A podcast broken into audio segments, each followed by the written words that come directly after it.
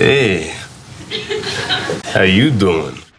Bienvenue au bureau des légendes. Somebody royally forked up. Un épisode et j'arrête Dracaris. Une émission présentée par l'ACS, C'est pas toi qui pars, c'est moi qui te vire. T'es viré l'association des critiques de séries en partenariat avec Beta Série, la radio. These violent delights have violent ends. Salut à toutes et à tous et bienvenue dans ce nouvel épisode d'un épisode et j'arrête le podcast série de l'ACS, l'association française des critiques de séries en partenariat avec Beta Série.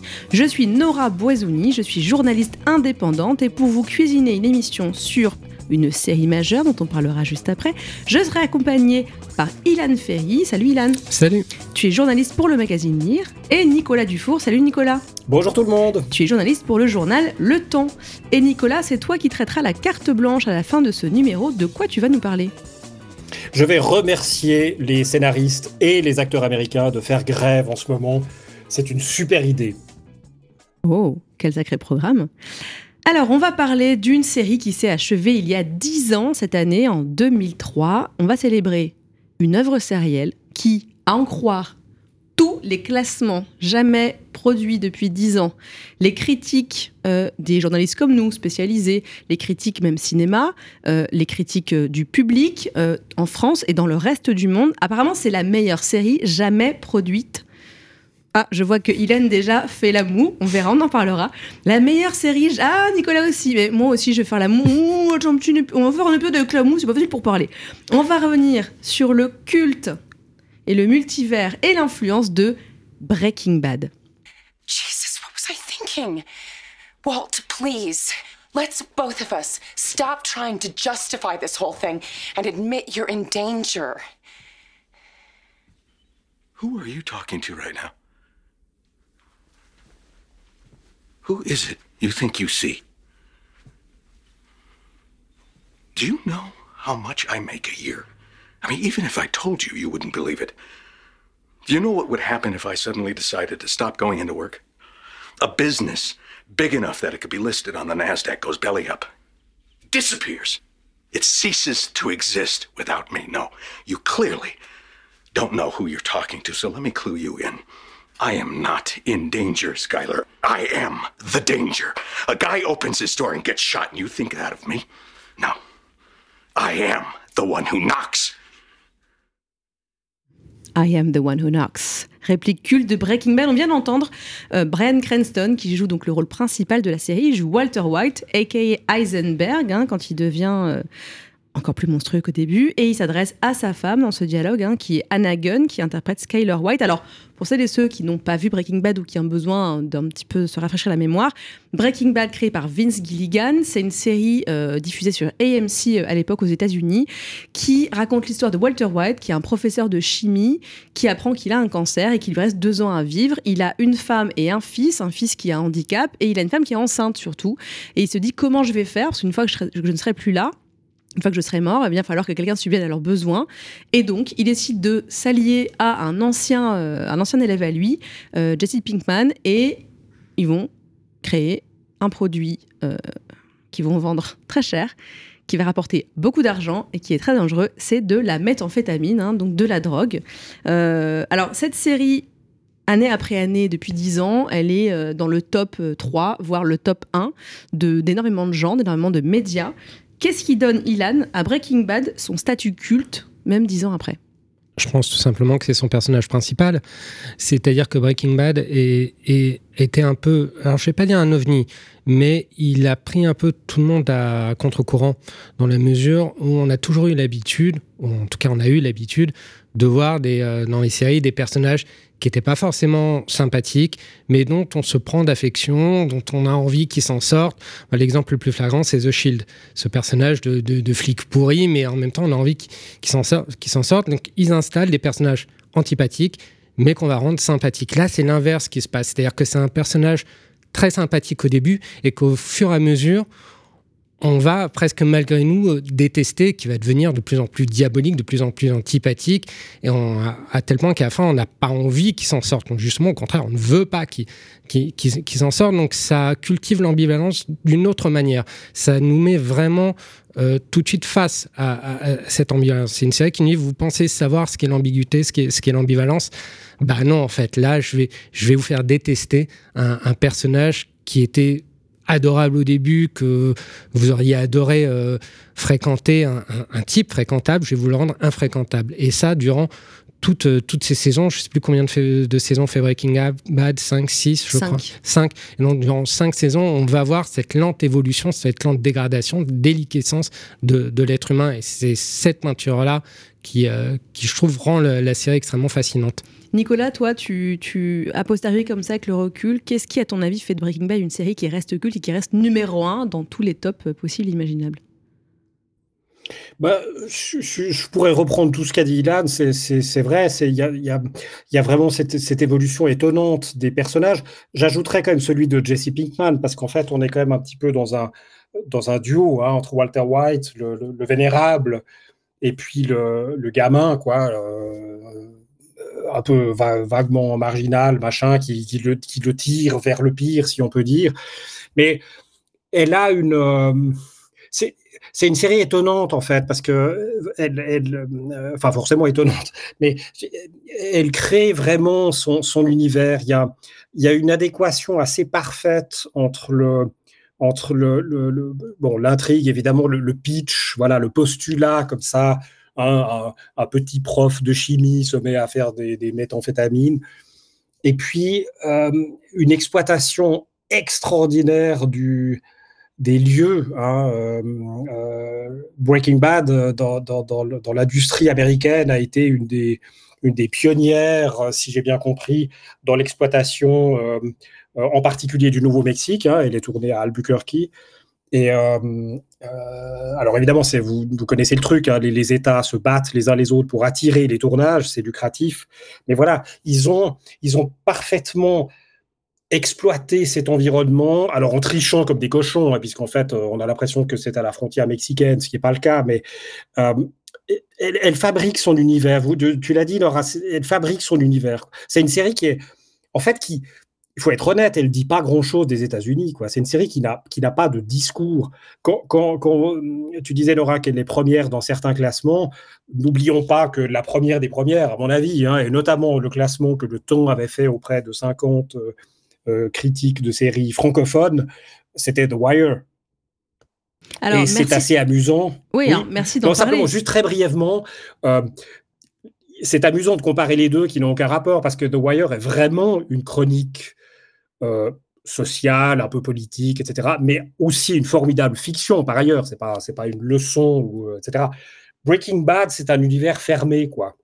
Oui, c'est vrai, c'est pas une série politique. Breaking Bad, c'est pas une série sociale. Après, il faut rappeler, faut rappeler que cette série, elle succède euh, à The Shield. Tu en parlais, Ilan, avec Vic McKay. Elle succède à The Wire. Elle succède au Soprano. Peu de temps après euh, sont lancés Mad Men et Dexter. Alors trouver le point commun, ce sont des hommes. Ce sont des hommes moralement ambivalents ou carrément dégueulasses. Tony Soprano est un monstre. Hein. Il y a pas, moi j'ai jamais eu aucune empathie. Je suis en train de me refaire toute la série. Oh, c'est une, une, série abominable d'une misogynie. Il est raciste, homophobe. Enfin, il est abominable ce type. Il n'y a rien à sauver. Donc on est sur des séries qui sont très masculines, hein, le casting est très masculin, euh, et c'est des hommes qui sont détestables. Alors il y en a qui sont des anti-héros, Dexter, parce qu'ils tuent des gens mauvais, alors est-ce qu'on est, d'accord ou pas d'accord euh, Mais moi, pour, moi, c'est vraiment, euh, Walter White devient, comme tu le disais Ilan, indéfendable, complètement indéfendable. Il est atroce avec sa femme, euh, il est atroce avec son fils, il manipule Jessie, enfin, il, a des actes qui sont euh, dégueulasses, quoi, c'est l'ignominie, quoi. Euh, donc, euh, moi, sur cette. Euh, c'est le personnage, comme tu disais, que je trouve vraiment intéressant. Euh, c'est aussi le fait d'avoir un thriller qui nous prend. On n'a pas envie de le lâcher, quoi. Enfin, moi, c'est ça qui m'a. J'ai découvert Breaking Bad. J'ai découvert. J'ai regardé enfin Breaking Bad sur le tard. En fait, j'avais pas du tout eu envie de mater la série au début parce que l'histoire ne m'intéressait pas. Les trucs de drogue ultra violents, je m'étais dit, genre, ouais, c'est pas trop pour moi. Et en fait, quand je suis rentrée dedans, mais c'était impossible de pas binger ce truc quoi. C'était sur Netflix à l'époque. Oh, et je suis sortie de là en me disant ok ça, là j'ai vu un chef d'œuvre euh, donc la meuf qui se réveille un peu en retard hein. mais du coup j'en parle à tout le monde qui était là euh, oui en fait Nora ça fait des années que tout le monde le dit tu es la dernière à n'a pas et je m'étais pas fait spoiler en plus j'avais réussi à échapper à la fin qu'on ne spoilera pas parce que bon euh, en, tout cas on va essayer on verra hein, si on peut. Mais ce, qui, moi me semble culte c'est ce personnage effectivement vous avez raison et le fait d'avoir réussi le tour de force de pas faire une série sociale mais de faire un vrai thriller, thriller qui dure aussi longtemps, avec une évolution aussi intéressante et surtout des rebondissements. Mais ça, c'est quand même, euh, enfin, c'est une série épique en fait, Nicolas. Totalement d'accord. Il y, a un génie dans l'écriture dans Breaking Bad. C'est une, c'est une, c'est une université de d'écriture de série euh, à elle seule, Breaking Bad, clairement. Quoi. Vince Gilligan, qui venait notamment de l'écurie euh, des X-Files, hein, comme bien d'autres, il, crée comme ça un, état d'esprit, un type d'écriture qui est incroyable. Et puis alors, il est vrai, dans ce que tu disais, Laura, que c'était vraiment une époque, je me rappelle, j'avais même fait un papier, ça paraît très loin, mais sur les, sur les vraiment les, les, mauvais gars, quoi, les mauvais, voilà. C'était une période où on était, on était dans une espèce de surenchère à qui fera le, personnage masculin le plus, le plus le plus ignoble, quoi. Et c'est assez amusant parce qu'en fait, on se dit que à la fois les, chaînes de télé classiques, hein, Breaking Bad émanait d'une chaîne de télé, c'était pas une plateforme, mais à la fois les chaînes aujourd'hui ou même les plateformes, je suis pas sûr qu'elles iraient si loin dans ce genre de, de concours à qui fera le, le pire personnage, quoi. Euh, d'ailleurs, euh, la série, euh, elle a été retoquée par tout le monde. Hein. Gilligan, il, a présenté la série, tout le monde lui a dit non merci, notamment parce qu'une autre chaîne diffusait Wiz et que ça ressemblait à Wiz. Enfin, tout le monde lui a claqué la porte au nez et Breaking Bad a fait même un carton, a raflé je ne sais pas combien d'Emmy Awards et de Golden Globes. Donc, tant pis pour vous et tant mieux pour AMC. on parlait aussi du moment où est arrivée cette série. Donc, on parlait de Shield, tu parlais de The Shield, The Wire, Les Sopranos, etc c'est aussi une série qui euh, signe l'avènement de la Prestige TV. Elle est dans la continuité de, la Prestige TV. Donc, c'est des épisodes avec. Il y a des stars, des épisodes qui, sont, qui coûtent très cher. Ils coûtaient plusieurs millions de dollars, euh, les épisodes de Breaking Bad. Et ça, euh, aujourd'hui, ça nous semble un peu. Je sais pas, classique. Enfin, on Ilan, on voit plus trop le. On se dit pas, oh là là, à l'époque, ça devait être complètement fou, quoi. Oui, c'est vrai, mais c'est moi ce que, je retiens aussi de, Breaking Bad, aussi bien dans son écriture que dans sa production, c'est l'idée de monter en puissance. C'est une série pour moi, à la base, c'était un peu un slow burner. C'est-à-dire que la, première saison mettait, mettait les choses en place lentement mais sûrement. On ne savait pas où ça allait. Et ça va toujours de plus en plus loin. Ça va de plus en plus loin dans l'ambition, dans l'écriture des, personnages, dans la manière dont ils sont, dont ils sont fouillés. Euh, dont ils sont fouillés. Et on ne se rend pas compte. Mais au final, c'est une série très ambitieuse, Breaking Bad. Beaucoup plus qu'on pourrait, qu'on pourrait l'imaginer. Et c'est presque normal que ça aille de, de pair que la, production aille de pair, l'ambition de la production aille de pair avec l'ambition de, de, l'écriture. Et ce que je retiens aussi, c'est que ça reste une, série extrêmement exigeante. On est peut-être plus habitué en fait à cette forme d'exigence en termes d'écriture. Est-ce que, est que, Nicolas, tu penses que cette exigence, elle vient d'où? Elle, vient, euh, elle vient aussi de la production, des producteurs, elle vient aussi des, de la chaîne? C'est quoi? Parce qu'on se dit qu'aujourd'hui, il y a peut-être moins d'exigences, mais est-ce que c'est vraiment la faute des showrunners? Je suis pas sûre. C'est surtout la faute de bah, l'industrie, la manière ça fonctionne, quoi, les plateformes, le, le streaming, euh, etc. Qu'est-ce que tu en penses? Oui, tu as, raison. C'est un moment, quoi. Puis, mais encore une fois, c'est un cas très particulier. Il y a, il y a eu une sorte de, de talent à vraiment s'entourer des bonnes personnes, une distribution dingue, enfin les bons acteurs, c'est un, un miracle, quoi, en fait. C'est un miracle, d'autant plus que Cranston, moi je le connaissais que via Malcolm quand même. C'était un tour de force. Parce que ça avait été proposé à d'autres acteurs. Et en fait, euh, Cranston ayant travaillé avec euh, euh ayant travaillé avec Cranston dans X-Files, il a dit, mais en fait, il me faut ce mec-là. Donc c'était vrai que c'était un pari. Et c'était pas forcément très sexy de proposer Cranston aux, chaînes à qui il l'a proposé. Euh, Ilan, tu nous as parlé la semaine dernière, il y a deux semaines, pardon, dans la carte blanche euh, dans l'épisode X-Files, des spin-offs. eh bien, on va parler aussi des spin-offs des Breaking Bad. Il y a une suite et il y a un spin-off. Donc le spin-off, c'est Better Call Saul. Et euh, il y a eu un film conclusion qui s'appelle El Camino, sorti sur Netflix. Alors moi je l'ai pas vu, t'as pas vu non plus sur El Camino, Ilan, mais Nicolas heureusement est là et il a vu El Camino. Est-ce que c'était vraiment bien utile d'ajouter El Camino à, Breaking Bad et est-ce que c'était à la hauteur de la série? Alors clairement on peut s'en passer. Maintenant, je pense que oui, c'est à, à, la hauteur de la série parce que c'est aussi intelligent C'est euh, alors en essayant de pas trop spoiler, mais enfin en spoiler, mais en gros c'est donc un euh, le, le- le film se situe à un moment donné de l'ultime épisode de Breaking Bad, donc le dernier de la saison 5, et donc on est peu avant que euh, Walter White euh, rencontre son destin. Oh, jolie, jolie euh, pirouette. N'est-ce pas? Pas mal.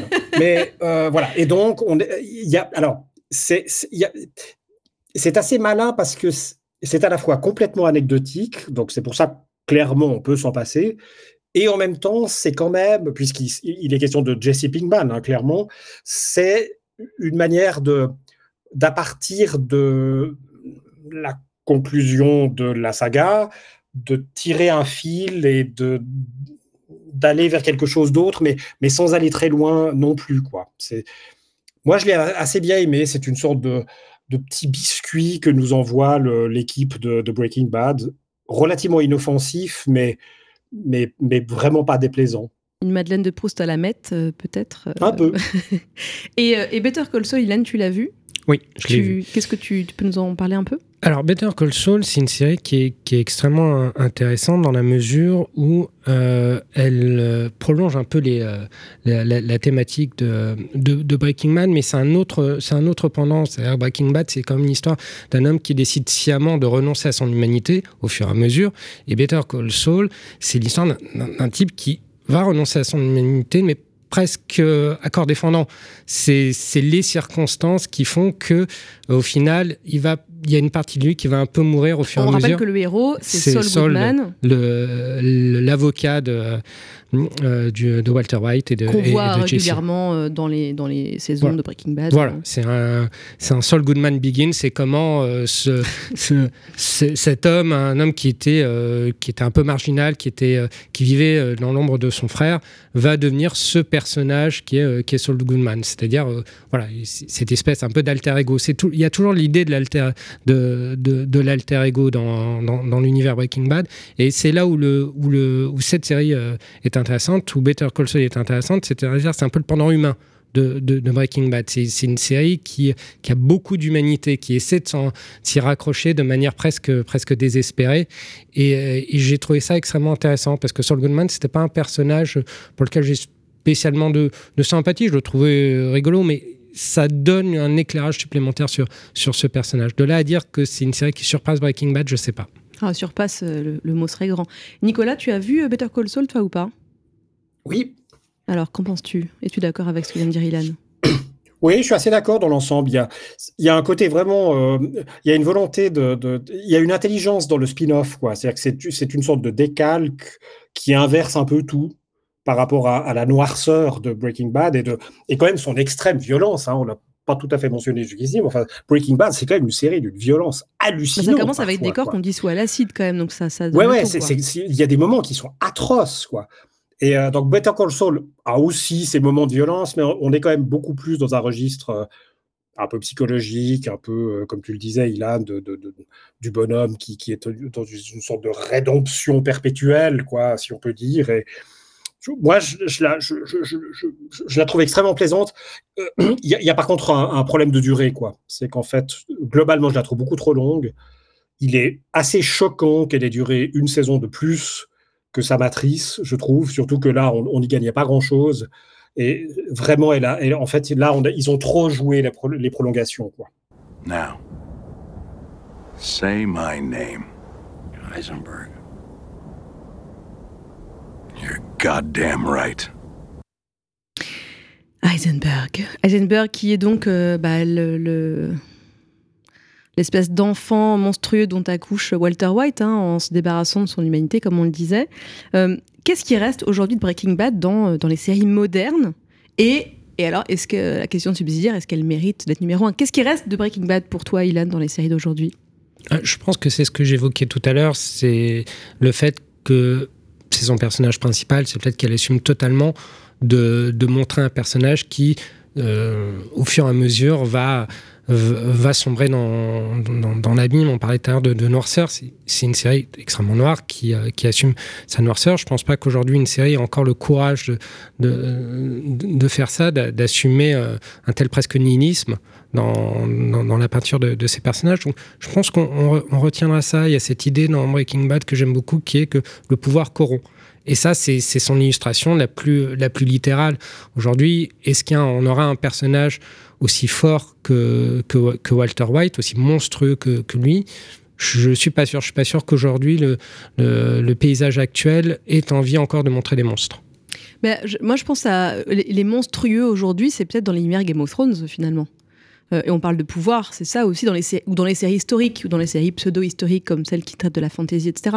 Pour moi, c'est là où on a des monstres, Game of Thrones, After the Dragon, c'est là où on a des personnages. On se dit, genre vraiment, euh, Geoffrey, pendant euh, jusqu'à ce qu'il soit trucidé pendant des saisons entières, on était là, mais comment on peut avoir, en plus c'était un enfant qui était d'une dégueulasserie, d'une monstruosité, il a été suivi par un nombre de personnages.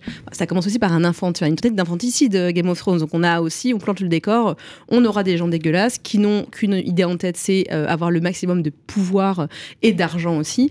Et c'est vrai qu'aujourd'hui, j'ai du mal à, imaginer des personnages qui seraient aussi euh, monstrueux dans les séries euh, actuelles. Depuis dix ans, j'ai pas d'idée. T'as une idée, toi ou pas, Nicolas, de, personnages, de ce qui reste en termes de personnages de Breaking Bad dans les séries actuelles? Non, justement, j'ai pas tellement d'idées. Je pense qu'ils sont vraiment allés quand même terriblement loin. Euh, vraiment très loin. Enfin, on les a presque perdus euh, tellement ils sont allés loin dans ce, dans ce choix-là. Quoi. Moi, ce qui m'a frappé, il faut que je vous raconte un peu les vacances quand même. Hein. Euh, j'ai eu l'occasion, j'étais au Nouveau-Mexique. Soirée diapo, c'est parti. J'ai eu, voilà, j'ai eu le plaisir de faire une petite balade au Nouveau-Mexique au mois de mai dernier, et donc j'ai séjourné quelques jours à Albuquerque, la ville de Breaking Bad, si on peut dire. Alors relatif, évidemment. Hein, alors, juste, il faut que j'ai envie de vous raconter ça quand même. Pour l'anecdote, la maison de Walter White, qui existe vraiment, qui est occupée par des vrais gens, euh, ils n'en peuvent plus. On est dans un cas de figure de d'idolâtrie inversée, c'est-à-dire qu'ils en ont marre des fans de Breaking Bad. Donc en fait, ils ont euh, D'abord, euh, dans les guides touristiques, sur les, sites web, etc., il est indiqué euh, s'il vous plaît, euh, faites vos selfies rapido et tirez-vous. quoi. Et quand on va devant la maison, ils ont réussi à obtenir des barrières de la police pour empêcher que les gens passent sur le trottoir directement devant la maison parce qu'ils en ont marre de tous ces foutus fans de Breaking Bad. Donc, je trouve ça assez amusant et le contraste est énorme avec si on va dans le, le, ce qu'ils appellent le Old Town de Albuquerque, qui est donc le, quartier historique hispanique, hein, de l'époque hispanique, où il y a un, une, une, boutique cadeau euh, Breaking Bad. Alors déjà, de découvrir qu'il y en avait une ouverte euh, 7 jours sur 7, ça m'a surpris. Et d'y entrer, ça m'a estomaqué. C'est un immense magasin. Il y a trois espaces. Il y a un espace global Breaking Bad. Il y a un espace Los Polos Hermanos avec euh, un comptoir euh, refait du fast-food comme ça. Puis il y a un espace Beto Console, quoi. Et il y avait une foule dans ce magasin. C'était un jour parfaitement ordinaire du mois de mai, pas de vacances, pas de, etc. Euh, et alors un nombre de goodies, mais invraisemblable, quoi. Je suis revenu avec une petite éprouvette avec évidemment le logo, le BR et le BA, euh, voilà, qui m'a coûté 15 dollars la petite éprouvette. Alors, il, y a, il y a la version maxi, mais moi j'ai pris la version mini euh, qui fait le, la taille d'une tasse à peu près. Alors, on, on me, souffle que ça, vous... on me souffle que ça va ouais. si loin que la légende dit que des gens balançaient des pizzas sur le toit de la maison de, de Walter White, comme dans, comme dans un épisode célèbre. Ah ben oui, c'est bien possible. C'est peut-être pour ça aussi qu'ils en ont marre. Mais là, ils en ont marre de manière générale, quoi. Ils, voilà, ils, ils, ils le font savoir, quoi.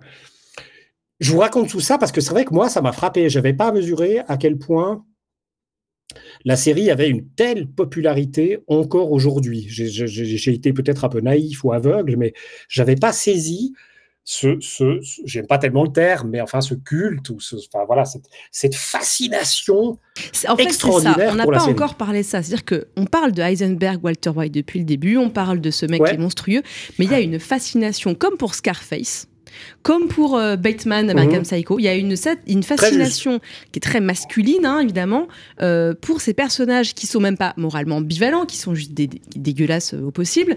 Et on a sur Internet des gens dont le pseudo est Heisenberg, quand même, depuis euh, des années, quoi.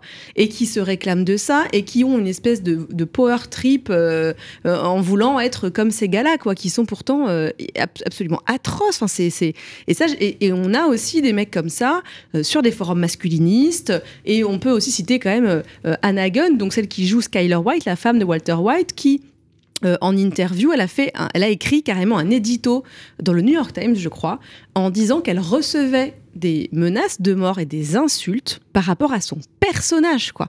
Et elle comparait euh, ça au personnage de Carmela Soprano. On parlait des Soprano tout à l'heure, donc la femme de Tony Soprano, femme de mafioso.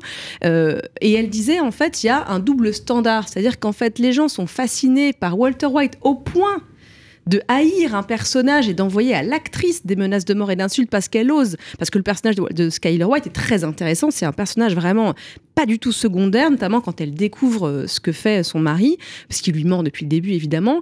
Et c'est un personnage, c'est une femme qui ne se laisse pas faire. C'est une femme euh, qui, qui a une grande gueule et qui va se défendre face à lui, qui va lui tenir tête comme Carmela Soprano le fait. Et elle dit c'est incroyable parce qu'elle elle est punie pour ça.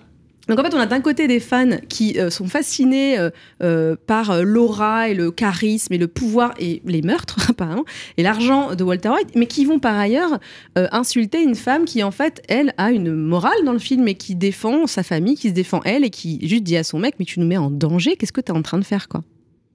Bah, Il y, a, deux pans que je trouve intéress- intéressants, entre guillemets, dans, cette fascination. Euh, tu parlais des, des sopranos, et quelque chose qui, est assez commun à tous ces personnages euh, masculins dont, dont tu parlais, c'est la masculinité toxique. Ce sont des personnages extrêmement toxiques dans tout, dans tout ce qu'ils incarnent.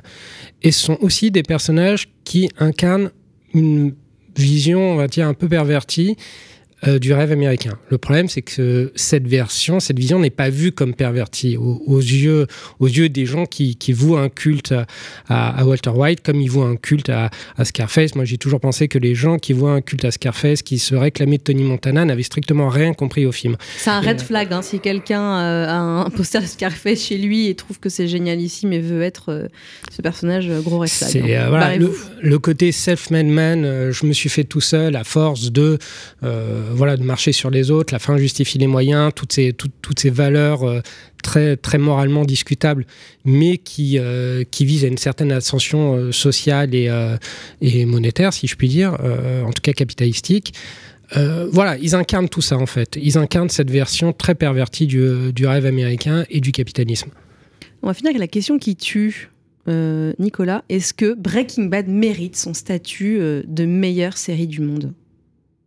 Bah, je conteste le statut de meilleure série du monde, donc je, ce sera difficile de te répondre. non, parce que, parce que pour moi, moi je, je suis classique, c'est- pour moi c'est The Wire s'il en fallait une. Mais euh, non, honnêtement, bah, pour, alors pour, te, pour te répondre très franchement, non, elle ne le mérite pas. Je pense pas que ce soit la meilleure série du monde. Je- je- je- c'est- un cas très particulier.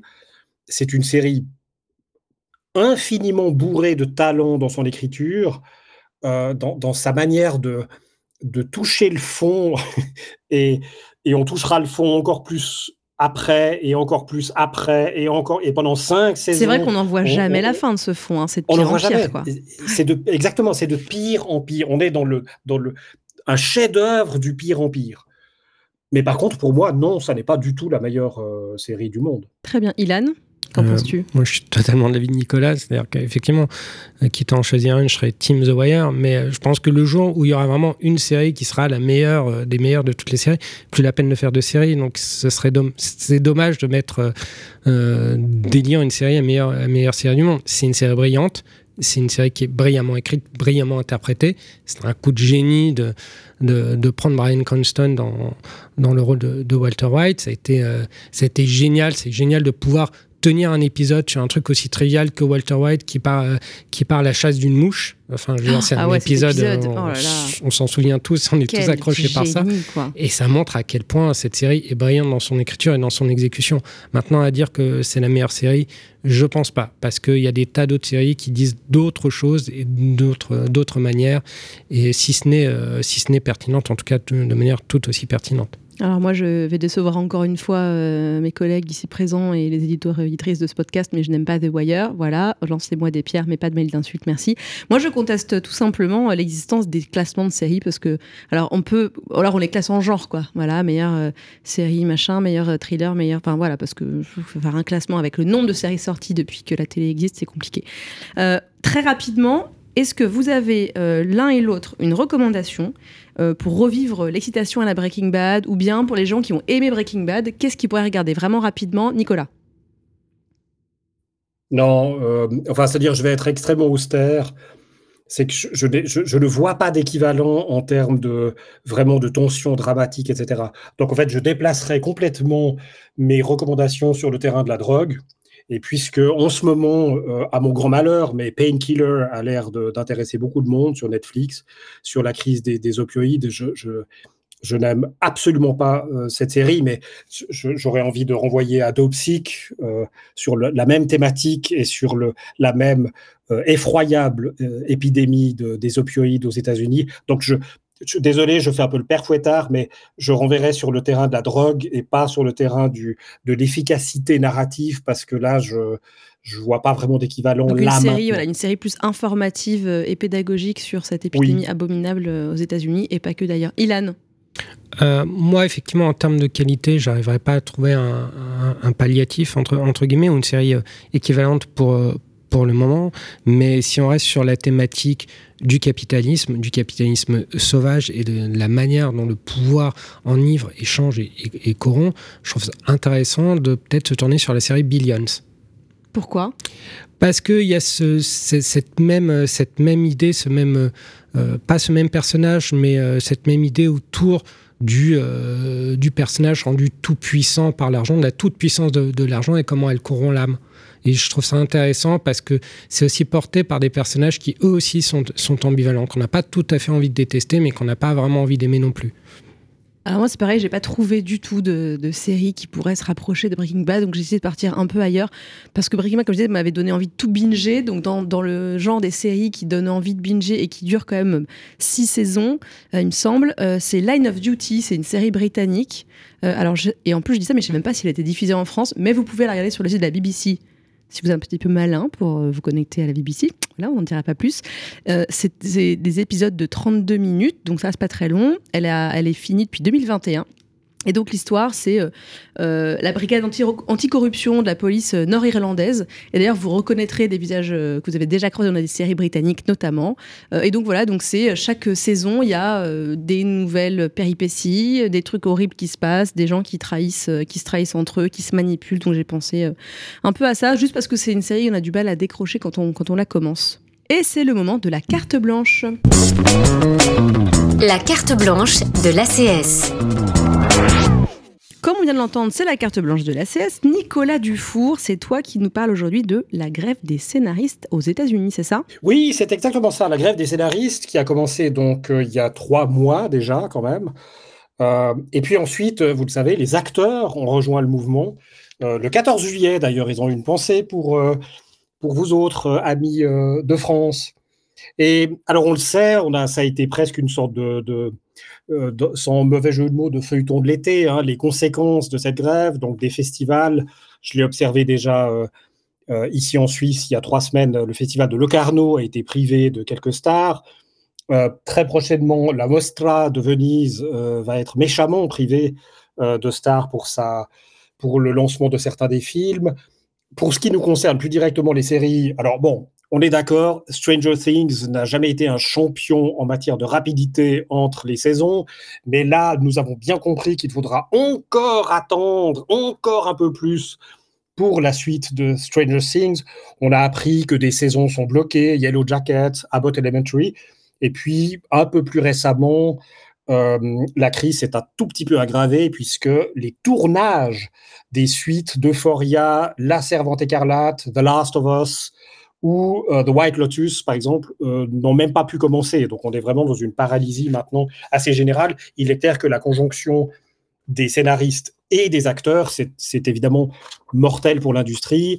La dernière réunion en date, semble-t-il, n'a absolument rien donné. Donc rien n'évolue sur ce front de la grève des auteurs et des comédiens et comédiennes. Alors qu'est-ce qu'on fait? Qu'est-ce qu'on fait? Tant mieux, parce qu'en fait, ça nous permet de découvrir d'autres choses et d'aller voir ailleurs, si on peut dire. Quoi. Et moi, j'ai passé, passé un été assez sympa. Alors, par exemple, euh, commençons par aller prendre un peu la fraîcheur en période du canicule. Euh, Arte, ou peu avant l'été, sauf erreur, nous a proposé euh, la deuxième et malheureusement dernière saison de State of Happiness, cette formidable série sur le, les débuts, la c'est une saga en fait euh, sentimentale aussi sur les débuts de, de l'exploitation pétrolière en Norvège. Et voilà, j'ai commencé avec ça. C'était c'était vraiment, euh, si l'on peut dire, rafraîchissant, mais c'est vraiment tout simplement une délicieuse série sur une délicieuse manière de raconter un moment de l'histoire de son pays à travers des personnages qui sont extrêmement incarnés et portés comme ça. Ensuite, alors toujours euh, grâce à Arte, je me suis baladé au Pérou dans les années 80 avec le chanteur et le dictateur. Alors là, euh, il faut l'inventer quand même. Hein. C'est l'histoire d'un imitateur d'une vedette de la salsa de l'époque qui a existé. La dite vedette, c'était le gars était vraiment le, roi de la salsa, quoi. Et, euh, mais là, c'est l'histoire de son imitateur qui va chercher à le rencontrer pour euh, essayer de sortir sa, sa sœur de l'asile d'aliénés dans lequel elle se trouve on est vraiment dans un truc complètement original euh, et, une, très jolie découverte. Après, on peut passer par Netflix, et qui dit Netflix en ce moment dit Corée, forcément, hein, il n'y a que ça quasiment. Allons donc en Corée, on a pu s'amuser avec, par exemple, euh, Mask Girl, euh, un assez joli thriller, une énième variation sur la jeune femme un peu quelconque, la journée, qui devient une redoutable vedette du web le soir, mais sauf que là, elle est masquée, donc ça complique un peu la donne.